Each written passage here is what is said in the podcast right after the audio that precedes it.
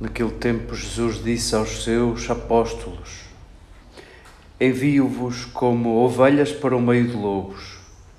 Portanto, sede prudentes como as serpentes e simples como as pombas. Tendo cuidado com os homens. Hão de entregar-vos aos tribunais e açoitar-vos nas sinagogas. Por minha causa sereis levados à presença de governadores e reis para dar testemunho diante das nações. Quando vos entregarem, não vos preocupeis em saber como falar nem com o que dizer, porque nessa altura vos será sugerido o que deveis dizer. Porque não sereis vós a falar, mas é o Espírito do vosso Pai que falará por vós. O irmão entregará à morte o irmão, e o pai entregará o filho os filhos hão de erguer-se contra os pais e causar-lhes a morte, e sereis odiados por todos por causa do meu nome. Mas aquele que perseverar até ao fim, esse será salvo. Quando vos perseguirem numa cidade, fugi para outra. Em verdade vos digo: não acabareis de percorrer as cidades de Israel antes de vir o Filho do Homem.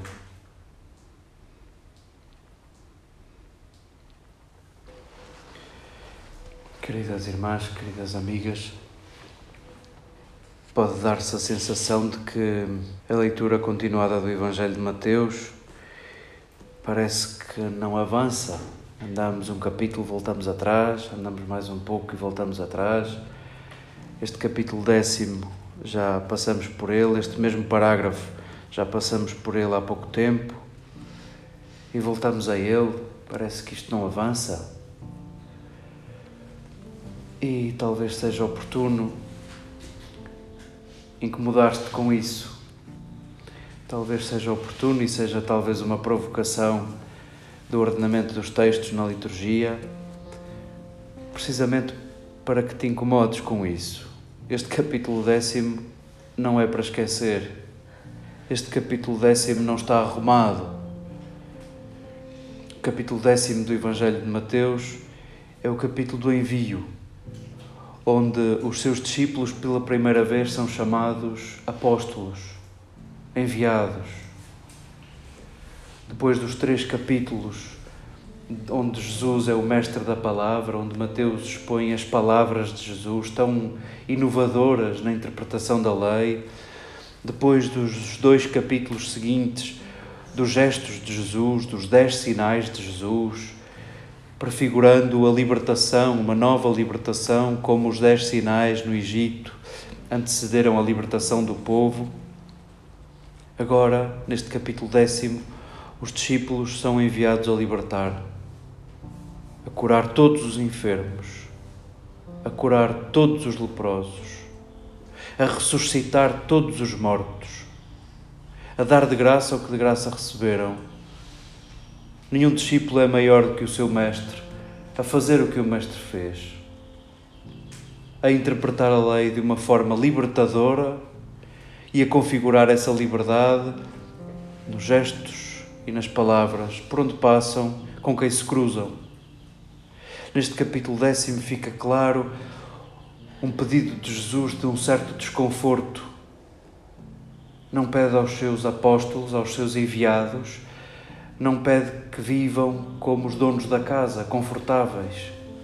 Pede-lhes que vivam como enviados, como peregrinos, sem muda de roupa, sem dinheiro, sem bolsa, em certa medida, pede-lhes que dependam uns dos outros. Dependam uns dos outros. E neste parágrafo, Mateus dá conta não de adivinhação, os textos da Sagrada Escritura não, não valem por adivinhação, são escritos depois das coisas terem acontecido. Percebemos já o desconforto das comunidades por seguirem Jesus e percebemos os conflitos entre uns e outros porque uns vivem desconfortáveis e outros, por medo, vão se acomodando. E percebemos que uns se safam e outros não.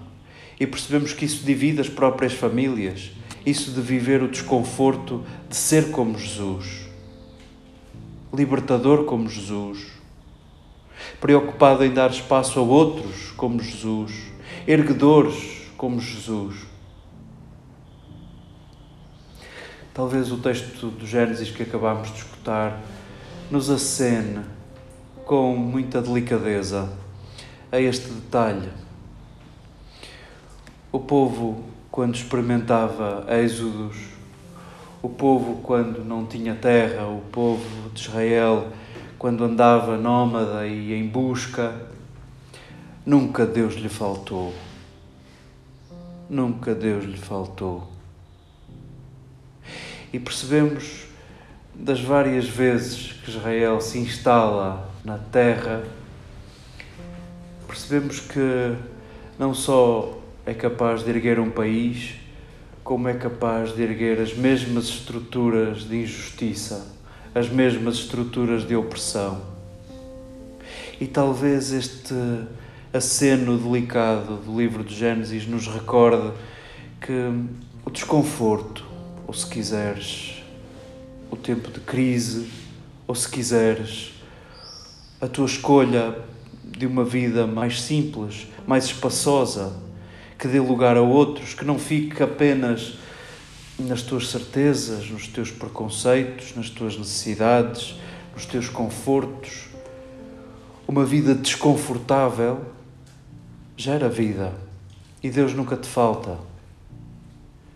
E isso é viver como enviado e é exatamente o contrário de viver como dono. Talvez instalados nesta igreja e chamando a ela a minha casa, instalando-me na minha casa com as minhas certezas, os iguais a mim, os meus confortos, os meus preconceitos. Que é isso? Que é isso?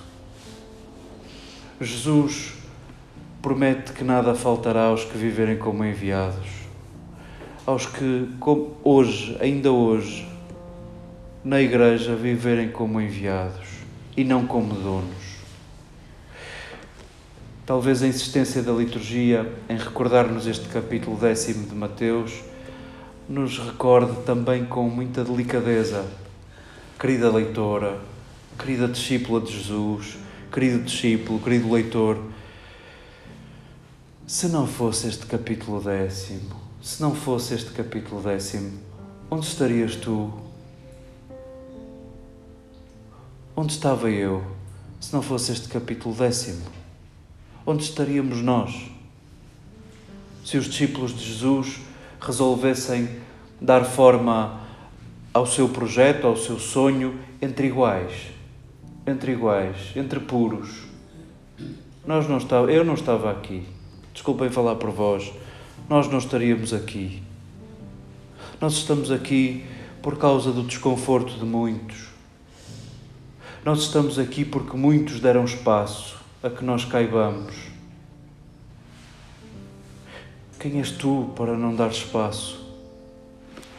Quem és tu para não arriscar? Quem és tu para não dar lugar a impuros?